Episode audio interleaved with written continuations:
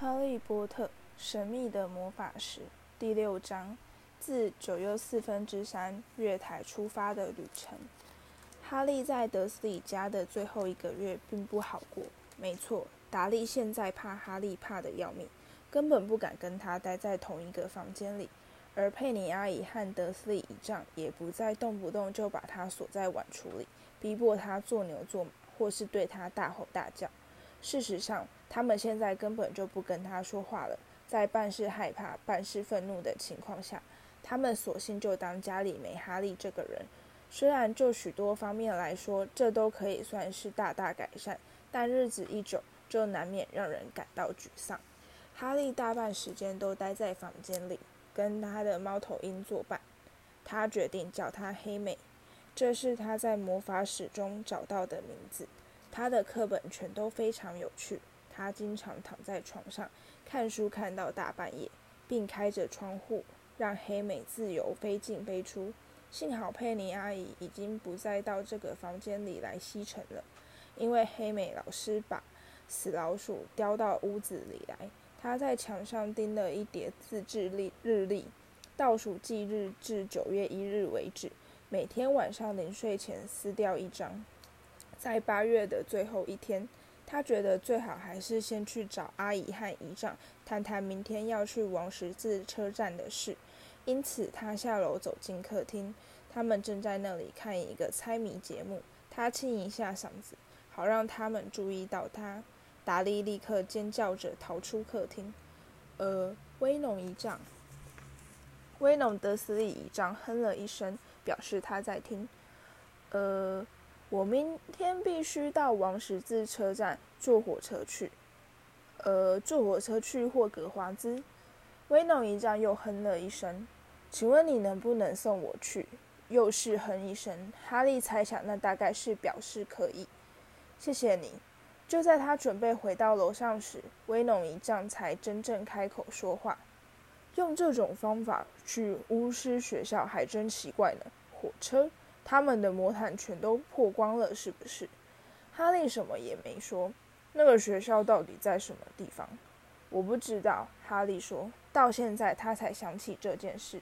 他从口袋掏出海格给他的车票。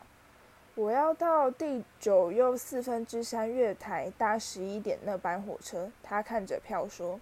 他的阿姨和姨丈惊讶地瞪大眼睛。第几月台？九又四分之三。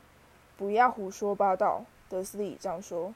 世上哪来的什么九又四分之三月台？我的车票上是这么写的。荒唐，德斯里这样说。那些家伙全都是些疯疯癫癫的怪物，你很快就会知道了。你等着看好了。好吧，我们会带你去王十字车站。反正我们明天本来就得去伦敦，要不然我才懒得找麻烦呢。你们明天为什么要去伦敦？哈利问道：“想要表现得友善一些。”带达利去医院，德斯里这样吼道：“我们得赶在斯梅廷开学以前，把他那条讨厌的猪尾巴给去掉。”第二天早上，哈利在五点醒来，既兴奋又紧张地再也睡不着了。他跳下床，套上牛仔裤，因为他可不想穿着巫师长袍走进车站。他打算到火车上再换衣服。他又再核对了一次他的霍格华兹必备物品清单，确定自己没有遗漏任何东西，检查黑美是否安安稳稳地关在笼子里，然后就在房间中来回踱步，等候德斯里家人起床。两个钟头之后，哈利又大又重的皮箱终于运上了德斯里家的汽车。在佩妮阿姨费尽唇舌，又骗又哄地说服达利跟哈利一起坐进后座之后。他们就出发前往伦敦。他们在十点半抵达王十字车站。威农一仗将哈利的大皮箱运上推车，亲自替他把推车推进车站。哈利正在暗自踱步，他为什么突然变得这么好心？威农一丈忽然地停下脚步，望着月台，脸上出现一个不怀好意的笑容。好了，就是这儿。小子，第九月台、第十月台，你的月台应该是在中间的某个地方吧？不过他们好像还没来得及盖好，你说是不是啊？他说的没错，一个月台上方悬挂着巨大的九号招牌，旁边的月台上方有着一个巨大的十号招牌，在他们之间什么也看不到。祝你学习愉快。德斯里倚仗脸上的笑容显得更加不怀好意，他什么也不说就径自走了。哈利转过身来，看到德斯里一家驾着车扬长而去，三个人都在哈哈大笑。哈利觉得嘴里发干，他究竟该怎么办呢？因为黑美的缘故，他已经招来不少好奇的目光，他必须找个人问问。他拦下一名匆匆经过的警卫，却不敢提到什么九又四分之三月台。这名警卫从来没听过霍格华兹。当他发现哈利甚至连这个地方在哪个国家都搞不清楚，他就开始觉得很不高兴，认为哈利是故意装傻来捉弄他。哈利在绝望之下，只好问他十一点会有哪几班火车出发。得到的答案竟是一班也没有。最后，警卫大步离去，嘴里还喃喃抱怨：“有些人就是会故意浪费别人的时间。”哈利立持镇定。告诉自己不要太过慌乱。火车时刻表上方的那个大钟显示出，再过十分钟，开往霍格华兹的班车就要出发了。他完全不晓得该如何登上这辆火车，带着一个他几乎抬不动的大皮箱、一口袋的巫师钱和一只大猫头鹰，束手无策地陷在车站中央，想不出该如何脱离困境。海格显然是忘了告诉他某件该做的事，比方说是你得先敲敲左边第三块砖头，才能顺利进入斜角巷之类的秘诀。他开始考虑是不是该取出他的魔杖，往第九月台和第十月台之间的票口敲几下。就在那一刻，一群人正好在他背后经过，他们的交谈声飘进了他的耳中，挤满了麻瓜，这是当然的。哈利忙转身，说话的人是个矮胖的女人。她在跟四个男孩子说话，他们全都有着一头像火焰般的红发。每个男孩都推着一个跟哈利一样的大皮箱，也带着一只猫头鹰。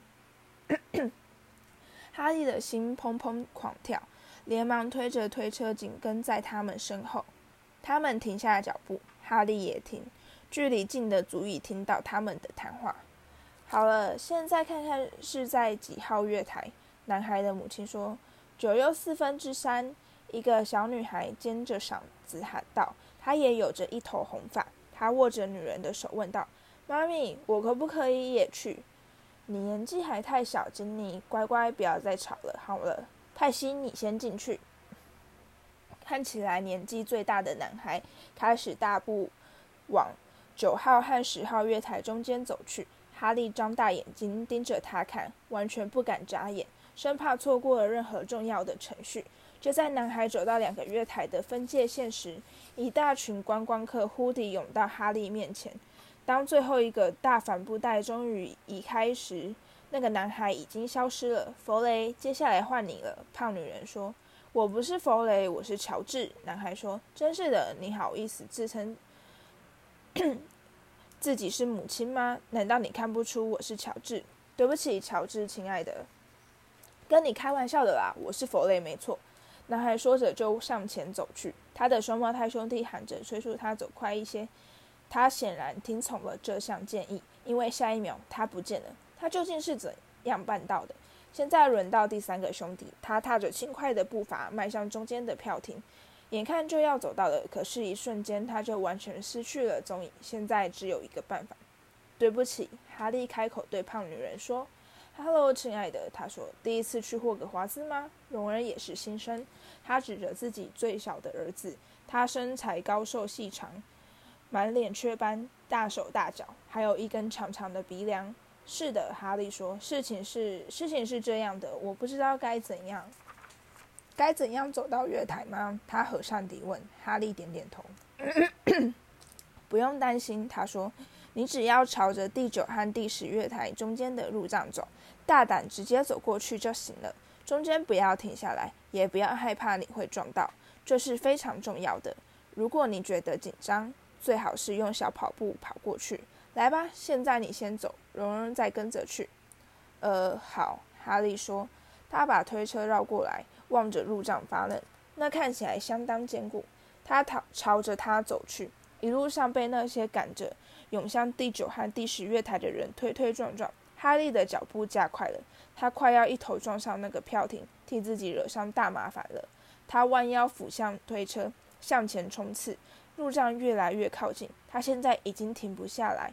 推车此时完全失去控制，还剩一尺。他闭上眼睛，准备接受迎面而来的撞击。什么也没发生，他继续向前跑。他张开眼睛，一辆猩红色的蒸汽火车停靠在一个挤满人潮的月台边，静静等候。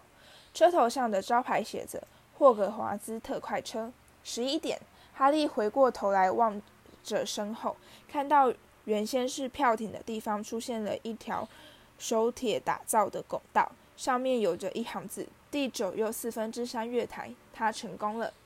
蒸汽引擎的烟雾在喧哗钻动的人潮上方盘旋缭绕，各种花色的猫咪在人们的腿边弯来绕去，在吵杂的交谈声和重皮箱摩擦地面的叽嘎声之外，还可以听到猫头鹰用一种相当不悦的声音在对彼此呜呜啼叫。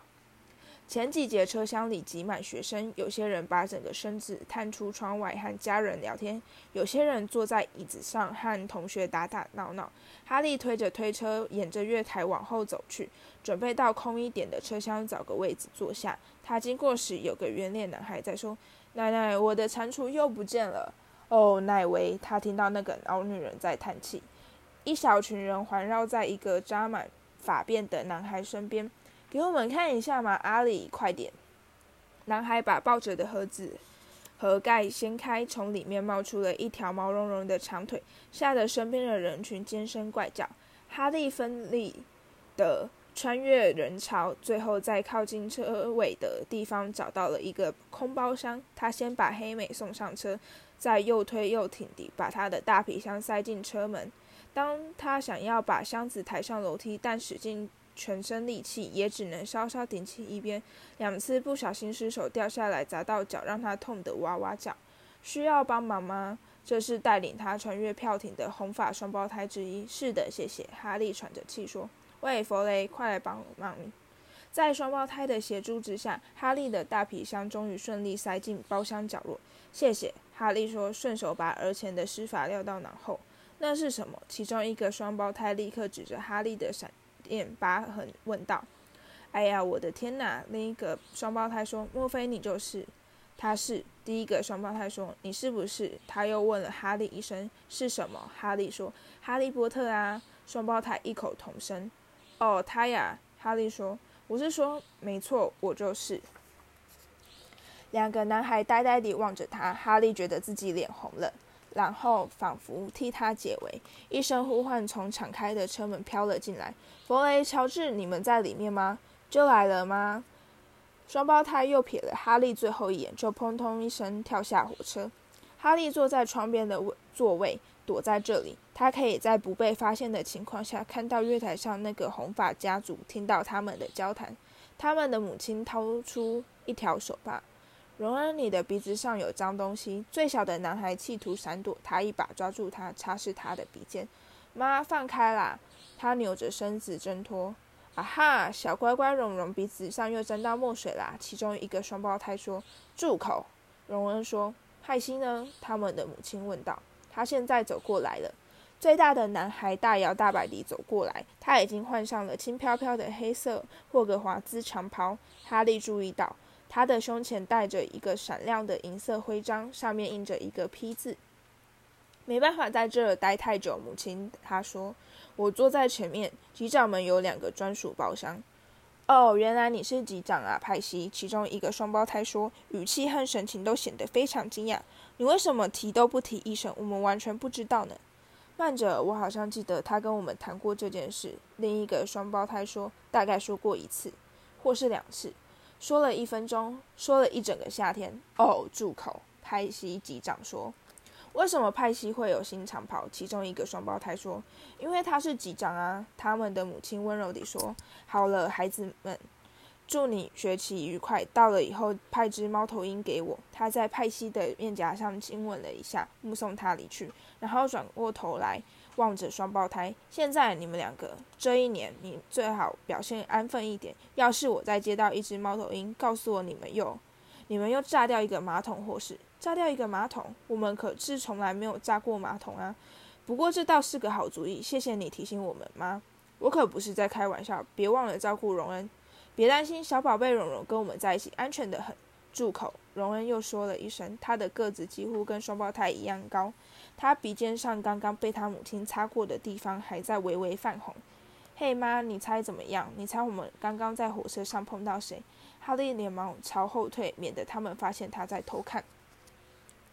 你记得刚才在车站里跟我们站得很近的那个黑发男孩吧？你知道他是谁吗？谁？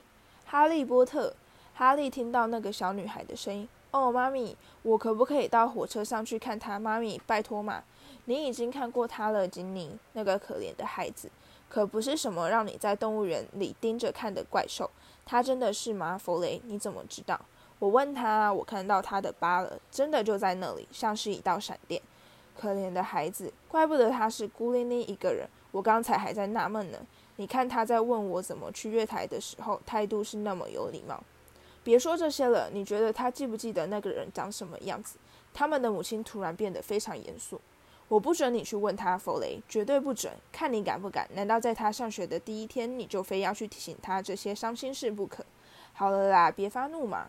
汽笛声响起，快点！他们的母亲说。三个男孩立刻爬上火车，他们把身子探出窗外，好让他跟他们吻别。小妹妹放声大哭起来。不要这样，精灵，我们会派一大堆猫头鹰来找你的。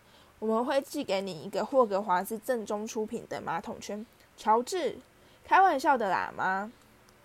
火车缓缓移动，哈利看到男孩们的母亲不停地挥手，他们的小妹妹又哭又笑地跟着火车向前跑。火车加速前进，他被远远地抛在后面，朝他们连连挥手。哈利目不转睛地望着那对母女。火车绕过转角。他们就此失去了踪影。路边的乌雨在窗口迅速后退。哈利心中感到非常的兴奋。他不知道他自己将奔向的会是些什么，但必然会比他抛在背后的一切要好得多了。包厢的门轻轻划开，那个最小的红发男孩走了进来。这儿有人坐吗？他指着哈利对面的座位问道。其他地方都满了。哈利摇摇头。男孩坐下来。他瞄了哈利一眼。立刻转头望着窗外，假装他根本就没有在看哈利。哈利看到他的鼻头上还是有一个黑色的污点。嘿，荣恩，双胞胎走过来，听着，我们现在要到中间的车厢去转转。阿里带了一只好大的毛蜘蛛呢。哦，荣恩应了一声。哈利，另一个好双胞胎说：“我们刚才还没跟你自我介绍吧？弗雷和乔治·卫斯理，这是荣恩，我们的弟弟。就待会儿再见了。”拜拜，哈利和荣恩说。双胞胎走到走廊，替他们拉上包厢的门。你真的是哈利波特吗？荣恩不假思索地冲口而出。哈利点点头。哦，真的啊，我还以为弗雷和乔治又在跟我开玩笑了呢。荣恩说。那你是不是真的有……呃，那个……他指着哈利的额头。哈利拨开额前的刘海，露出那道闪电形的伤疤。荣恩瞪大眼睛。所以那就是那个人。是的，哈利说。可是我完全不记得，连一点也想不起来吗？荣恩热切地问道。呃，我只记得有很多绿色的闪光，其他就想不起来了。哇，荣恩说。他坐直身躯，瞪着哈利看了好一会儿，好像突然意识到这么做很不礼貌，连忙把视线转向窗外。你的家人全都是巫师吗？哈利问。他对荣恩的兴趣绝对不下于荣恩对他的好奇。呃，是的，我想应该是吧。我记得妈好像有个远方表哥是会计师，不过我们家从来没提到过他的事。所以你已经学会很多魔法了，是不是？这个卫斯理家族显然就是斜角巷那个苍白男孩口中的古老巫术家族。我听说你后来跟麻瓜住在一起，荣恩说他们是什么样子？糟透了。嗯，并不是全部都那么糟糕。不过，我的阿姨、姨丈和表哥却真的是非常糟糕。我真希望自己也能有三个巫师兄弟。五个，荣恩说。由于某种原因，他突然显得闷闷不乐。我是我们家第六个去霍格华兹上课的小孩。你可以说我前面有很多了不起的模范等着我去学习。比尔和查理已经毕业了。比尔当年是男学生会主席，查理是魁地奇队长，现在派西又当上了机长。弗雷和乔治虽然常常捣蛋，他们的成绩还是好的要命。而且大家都觉得他们很好玩，所有人都期待我能跟他们一样优秀。可是，就算我真的表现得不错，那也不算什么，因为他们全都已经先做到了。而且有五个兄弟在前面，你永远休想有什么新东西。我现在用的是比尔的旧长袍，查理的旧魔杖，和派西不要的老鼠。荣恩把手伸进夹克口袋，掏出一只呼呼大睡的胖灰鼠，它叫做斑斑，一点用处也没有。他根本就很少醒来。派西因为当选机长，所以我爹送他一只猫头鹰。可是他们没钱，我是说，结果我得到的是斑斑。荣恩的耳朵变红了，他似乎觉得自己说的太多，又开始望着窗外发呆。哈利并不觉得没钱买猫头鹰有什么好丢脸的。不管怎样，他自己在一个月之前，同样也是当了一辈子的穷光蛋。他把这些全都告诉荣恩，说他只有达利的旧衣服可穿，而且从来没拿过一份像样的生日礼物。这似乎让荣恩的心情好转了一些。在海格告诉我之前，我完全不晓得任何关于什么巫师啊，或是我的父母亲，或是伏地魔。荣恩倒抽了一口气。怎么啦？哈利说。你刚说出那个人的名字。荣恩用一种又震惊又感动的语气说：“我早就想到，在所有人里面，就只有你。”我会说出这个名字，并不是因为我很勇敢，哈利说。我只是从来都不知道这个名字不能说而已。你懂我的意思吗？我敢说，我一定有好多事情必须从头学起。他又加了一句：“这是他第一次对别人透露出最近深深困扰他的事情。我想我一定会是全班最后一名。不会的，有很多人都是来自麻瓜家庭，而且都学得很快。”在聊天的时候，火车已载着他们驶出伦敦。此时正以高速越过牛羊成群的田野。两个人沉默了一段时间，各自欣赏窗外一闪即逝的阡陌风光。大约十二点半的时候，外面走廊响起一阵咔嗒咔嗒的吵杂声。一名满脸笑容、夹上牵着一对酒窝的女人推开他们的箱门，说：“要不要买点推车上的东西吃，亲爱的？”没吃早餐的哈利立刻跳起身来，荣恩的耳朵却又开始泛红，支支吾吾地表示他有带三明治。哈利走到外面的走廊，住在德斯里家的时候，他从来都没有钱可以买零食吃。现在他口袋里装了一大堆叮咚作响的金银币，他准备大开杀戒，要把他所有拿得下的火星巧克力棒全都买下来。但这个女人偏偏没有火星巧克力棒，她有的是伯蒂全口味豆子。吹宝超级泡泡糖、巧克力蛙、南瓜馅饼、大福蛋糕、甘草，还有一大堆哈利这辈子从来没见过的怪东西。他不想错过任何一样零食，每种都买了一点。结果总共付给那个女人十一个银西可和七个青铜纳特。荣恩瞪大眼睛望着哈利，把他买的东西全部抱进车厢，一股脑地倒在座位上。你是真的饿了，对不对？饿死了，哈利说，顺手抓起一个南瓜馅饼，狠狠咬了一大口。荣恩取出了一个鼓鼓的盒子，打开，里面放了四个三明治。他拿出一个三明治，说：“他老是忘记我最不喜欢吃腌牛肉，我用这个跟你换。”哈利递出一个馅饼，来吧，你不会想要吃的。他干得要命。荣恩说：“他没有太多时间准备。”他连忙加上一句：“你知道，要同时照顾我们五个人。”来吧，拿个馅饼吃。哈利说：“他过去从来没有任何东西可以分享给别人，或者该这么说，事实上他根本就没有任何朋友可以跟他一同分享。现在跟荣恩坐在一起，品尝他自己买的馅饼蛋糕，三明治搁在一旁，无人问津，一路吃吃喝喝地谈天说地，这种感觉实在太棒了。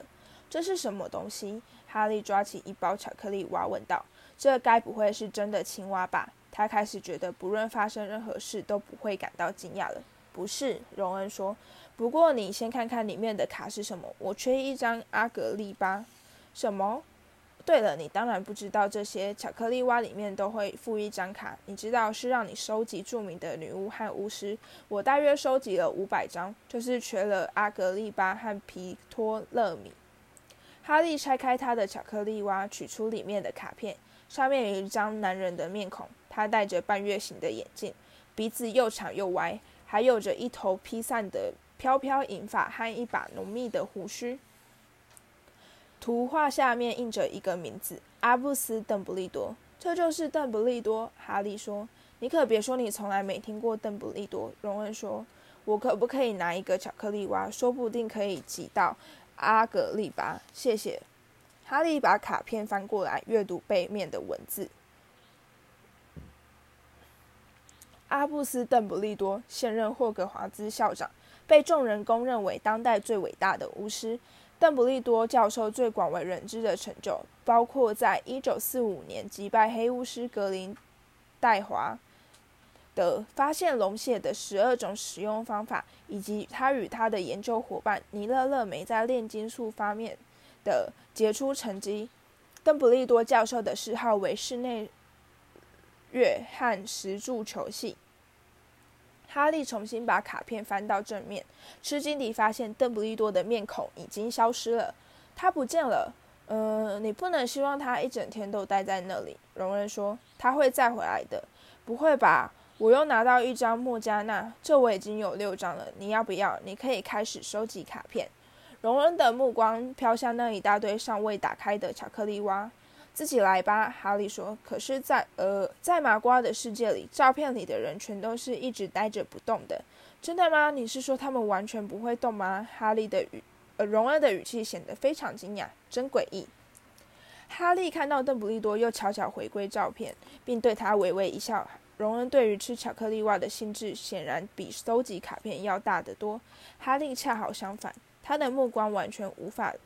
自那些著名女巫和巫师的面孔上移开。没过多久，他除了原先的邓布利多和莫加纳之外，又多了汉吉斯、阿伯瑞克、瑟斯、帕拉呃瑟和梅林。最后，他总算别开眼光，不去看那些正在烧鼻头的女巫克利奥娜，拆开一包博地全口味豆子。吃这个东西最好小心点，荣恩警告哈利。当他们说是全口味的时候，就代表真的是所有口味都有。这就是说，你可以吃到像椰子啦、薄荷啦、果酱之类的一般口味，也有可能会碰到什么菠菜啦、肝脏啊和牛肚这些味道。乔治说他有一次还吃到了一个鼻涕口味的豆子呢。荣恩捡起一粒绿色的豆子，仔细地检查了一会儿，才谨慎地咬一小口。呃，懂了吧？是芽菜。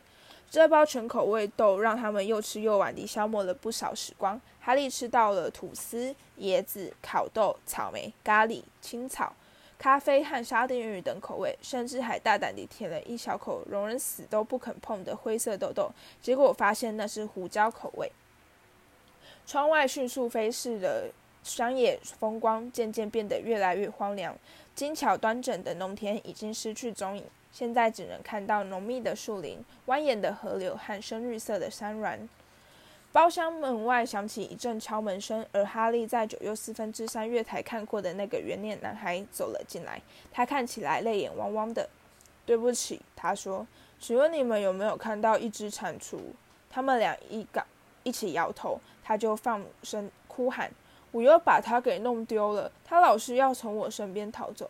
他一定会再出现的。”哈利说。没错，男孩可怜兮兮地说：“好吧，如果你们看到他，他转身离去。真不晓得他干嘛要这么难过。”荣恩说：“我要是买了一只蟾蜍，一定会想办法赶快把它给弄丢了。话说回来，我自己带了只斑斑，实在也没什么立场说他。那只老鼠依然躺在荣恩的大腿上打盹，说不定他早就死了。”反正你根本也没看出有什么差别，荣恩厌恶地说：“我昨天试着想把它变成黄色，让它变得好玩一些，可是咒语没生效。我现在来表演给你看看。注意了。”他伸手在他的大皮箱里摸索，掏出了一根非常破烂的魔杖，上面到处都是坑坑巴巴的缺口，尾端还露出了某种闪闪发亮的白色东西，里面的独角兽毛都快要露出来了。不管了，他才刚举起魔杖。包厢的大门又再度被推开，那个掉了蟾蜍的男孩又走了进来。这次身边多了一个女孩，她已经换上簇新的格霍格华兹长袍。有人看到一只蟾蜍吗？奈威的蟾蜍不见了。他说，他有一种盛世凌人的跋扈嗓音，一头浓密的鹤发和一对像兔宝宝似的大门牙。我们已经跟他说过没看见。荣恩说，女孩没有听他说话，只是目不转睛地望着他手里的魔杖。哦，你正在施展魔法吗？那就让我们欣赏一下吧。他坐下来，容恩显得有些畏缩。呃，好吧。他清了一下喉咙。阳光、雏菊、甜奶油，将这只胖笨老鼠变成黄油油。他挥动魔杖，什么也没发生。斑斑依然是灰色，而且继续呼呼大睡。你确定这是真的咒语吗？女孩说：“嗯，显然不是很有用，对不对？”我自己在家里练习的时候，也试过几个咒语，每次都非常成功。我的家人全都不会魔法，所以我在接到信的时候，实在是吓了一大跳。不过当然也高兴的要命。我的意思是说，我听人家告诉我，那可是全世界最棒的巫术学校啊！我已经把我们所有的课本全都背下来了，这是当然的。我只希望这样的准备可以勉强够用。对了，我叫妙丽·格兰杰，你们呢？他把这些话一口气说完。哈利望着荣恩，从他那张吓傻了的面孔看出，显然他也还没有把所有的课本全都背下来。哈利松了一口气。我是荣恩·卫斯理。荣恩低声答道：“哈利波特。”哈利说：“真的是你吗？”妙丽说：“当然啦，你的事我全都知道。我多买了几本课外书作为参考资料，在现代魔法史、黑魔法的兴起与衰落和二十世纪重要巫术事件里面都有提到你的名字。提到我。”哈利不禁感到一阵晕眩。我的天哪！难道你不晓得吗？如果是我，我一定会想办法把所有提到我的东西全都找出来。妙丽说：“你们两个知不知道自己会被分到哪一个学院？我已经仔细打听过了，希望我能被分到格莱芬多。目前听起来那应该是最好的。我听说邓布利多自己也是那里出生的。不过我想雷文克劳应该也不坏。好了，不说了，我们还是先去找那位的蟾蜍要紧。你们两个最好赶快换衣服，我们大概快要到了。他走了，带着那个掉了蟾蜍的男孩一起。不管会被分到哪一个学院，我只希望别跟他住在，呃，别跟他在同一个地方就好了。隆恩说，他把魔杖扔回皮箱。没用的蠢咒语是乔治告诉我的，我敢说他早就知道这一点用处也没有。你的哥哥们是在哪一个学院？哈利问道。格莱芬多。荣恩说。忧郁的阴影似乎又重新笼罩他的头顶。爸和妈也是念这个学院。要是我被分到别的地方，真不知道他们会怎么说。我想雷文克劳应该还不错，但千万别让我去念那个史莱哲林，那就是否定。抱歉，我是说，就是那个人念的学院吗？没错，荣恩说。他像泄了气地倒在椅子上，显得十分沮丧。你看。我觉得斑斑胡须末端的颜色好像变淡了一点。哈利企图转移话题，好让荣恩暂时抛开烦心的学院问题。那么你几个哥哥毕业以后，现在是在做些什么？查理在罗马尼亚研究龙，比尔在非洲替古灵阁办事。荣恩说：“你听说古灵阁的事了吗？预言家日报登了好大一版。不过你竟然跟麻瓜住在一起，大概没办法看到这份报纸。有人企图抢劫一个防护最严密的地下金库。”哈利瞪大眼睛：“真的吗？那他们后来怎么样了？没怎样。这就是为什么会变成大新闻的问题。他们根本没被逮到。我爸说，只有法力最高强的黑巫师才有办法逃过古灵阁的追捕。不过他们什么也没偷走，这就是最奇怪的地方。当然，像这类事发生的时候，大家都会非常害怕，担心背后的主谋会是那个人。”哈利心里一直想着这条新闻。现在每当有人提到那个人的时候，他就有一种毛骨悚然的感觉。这大概是进入魔法世界后的一种正常反应。像先前那样毫不担心地说出伏地魔的名字，反而比现在舒服多了。你最喜欢哪一支魁地奇球队？荣恩问。呃，我全都不认识。哈利坦白招认。什么？荣恩震惊地几乎说不出话来。哦，等等，你听好，这是全世界最棒的游戏。他就这样打开话匣子，滔滔不绝地解释游戏中用到的四种球和七名运动员等等规则，详细描述他和哥哥们一同去看的几场著名比赛，以及他如果有钱最想买下的飞天扫帚型号。谈得正高兴，包厢门又再度被推开。这次既不是那个掉了蟾蜍的男孩奈威。也不是爱管闲事的妙丽·格兰杰。三个男孩走进来，哈利立刻认出中间那张面孔——摩金夫人长袍店里的苍白男孩。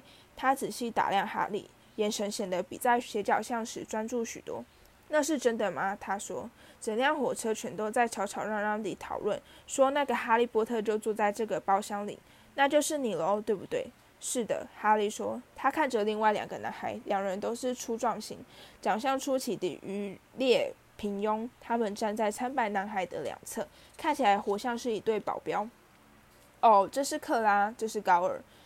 苍白男孩见哈利在看着他们，就漫不经心地说：“我的名字是马粪，拽哥马粪。”荣恩轻轻咳嗽一声，而这很可能是企图掩饰住一声窃笑。拽哥马粪盯着他看，觉得我的名字很好笑，是不是？我想我不用问你的名字。我父亲告诉过我，卫斯理家的人全都有着一头红发，满脸雀斑，和多的养不起的小孩。他转过头来望着哈利：“你很快就会发现。”某些巫师家庭比其他人要高级多了，波特。你不会想要去跟那些差劲的家伙做朋友的，这点我可以帮助你。他伸出手来，准备跟哈利握手。哈利不愿意接受。我想我可以分辨出谁才是真正差劲的家伙。谢了，他冷冷地说。拽根马粪的脸没有变红，只是苍白的双颊上浮现出淡淡的红晕。如果我是你的话，我会非常小心的。他一个字一个字慢慢地说：“你最好客气一点。”不然会落到跟你父母亲一样的下场。他们同样也不知道该跟什么样的人交往才会对自己有利。跟卫斯理家还有海格这类的贱民混在一起，对你是不会有好处的。哈利跟荣恩都站起身来，荣恩的面孔涨得跟头发一样红。你再说一次，他说：“哦，你想跟我们打架是不是？”马粪不屑地说：“除非你们现在就出去。”哈利说。他其实并没有外表这么勇敢，因为克拉和高尔的块头比他和荣恩大多了。我们偏偏就是不想出去，是不是啊，伙伴？我们带的零食早就吃光了，不过你们这好像还剩下不少。高尔伸手探向荣恩身边的那堆巧克力蛙，荣恩跳上前，人还没碰到高尔，高尔就发出了一声凄厉的哀嚎。灰鼠斑斑挂在他的手指上，尖锐的小牙齿深深陷入高尔的指节。高尔一面尖叫，一面挥手想要把斑斑甩开。等到斑斑终于被摔到空中，砰的一声撞上窗户时，他们三人就一溜烟地逃走了。也许他们以为零食堆里还埋伏了更多的老鼠，也可能是他们听到了脚步声。因为没过多久，妙丽就走了进来。发生什么事啦？他说。胡迪望着撒了一地的零食，还拎着斑斑尾巴的荣恩，我想他是被撞晕了。荣恩对哈利说：“他仔细检查斑斑，不对，我真不敢相信，他竟然又睡着了。斑斑的确是在呼呼大睡。你以前跟马粪碰过面吗？”哈利描述他们在斜角巷的相遇经过。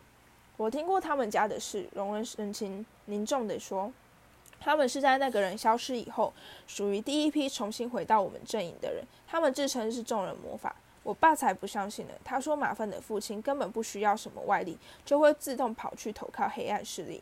他转头望着庙里，有什么事情需要帮忙吗？你们最好动作快一点，赶紧把长袍换好。我刚才到前面去问过司机，他说我们就快要到了。你们两个没有打架吧？有吗？还没到那儿，你们就惹上麻烦啦。斑斑是打了一架，我们可没动手。荣恩说，满脸不高兴地盯着他。我们换衣服的时候，能不能请你离开一下？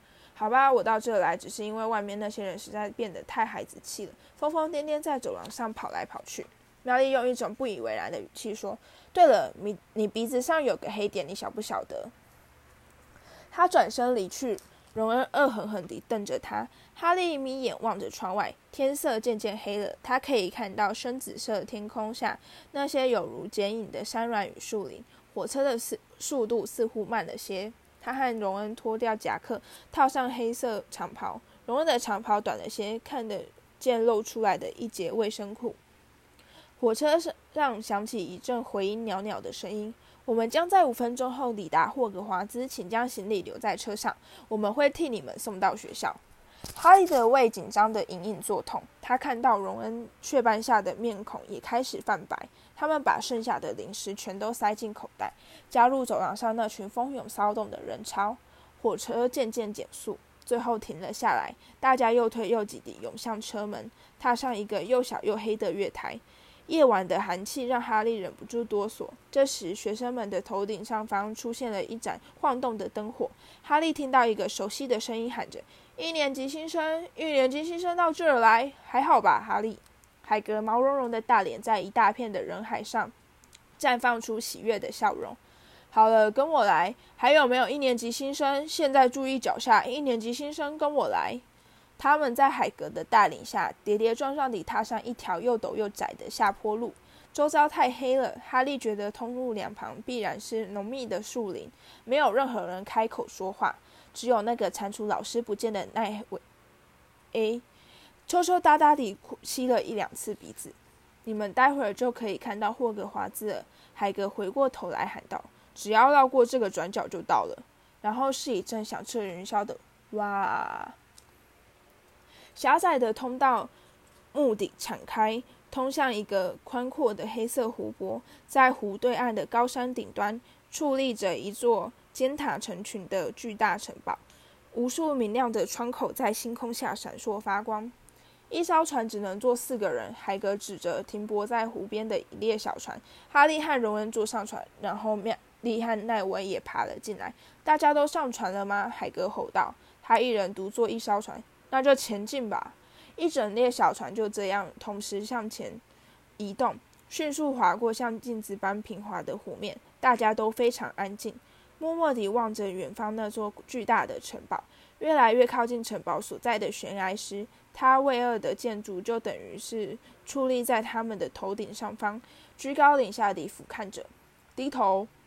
海格在第一批船只驶到悬崖边时大吼，全体弯下头来，让小船载着他们穿过那片覆盖在悬崖表面的常春藤帘幕，驶入隐秘的宽阔入口。他们沿着一条黑漆漆的隧道向前滑行，似乎一步步地把他们带入城堡的地底，直到抵达了一个地下港口，爬上一片布满着岩块与原石的地面。喂，就是你，这是不是你的蟾蜍呀？海格说：“他在一一检查空船。”吹吧！那威伸出双手，乐极的喊。一行人跟着海格的灯光爬进巨岩中的一条隧道。出了隧道之后，他们终于踏上那片铺展在城堡阴影下的柔润湿草地。大伙爬上一道石阶，聚集在一扇大巨大的橡木门前。大家都到齐了吗？喂，就是你，你的蟾蜍还在吧？海格举起一只巨大的拳头，往城堡大门上敲了三下。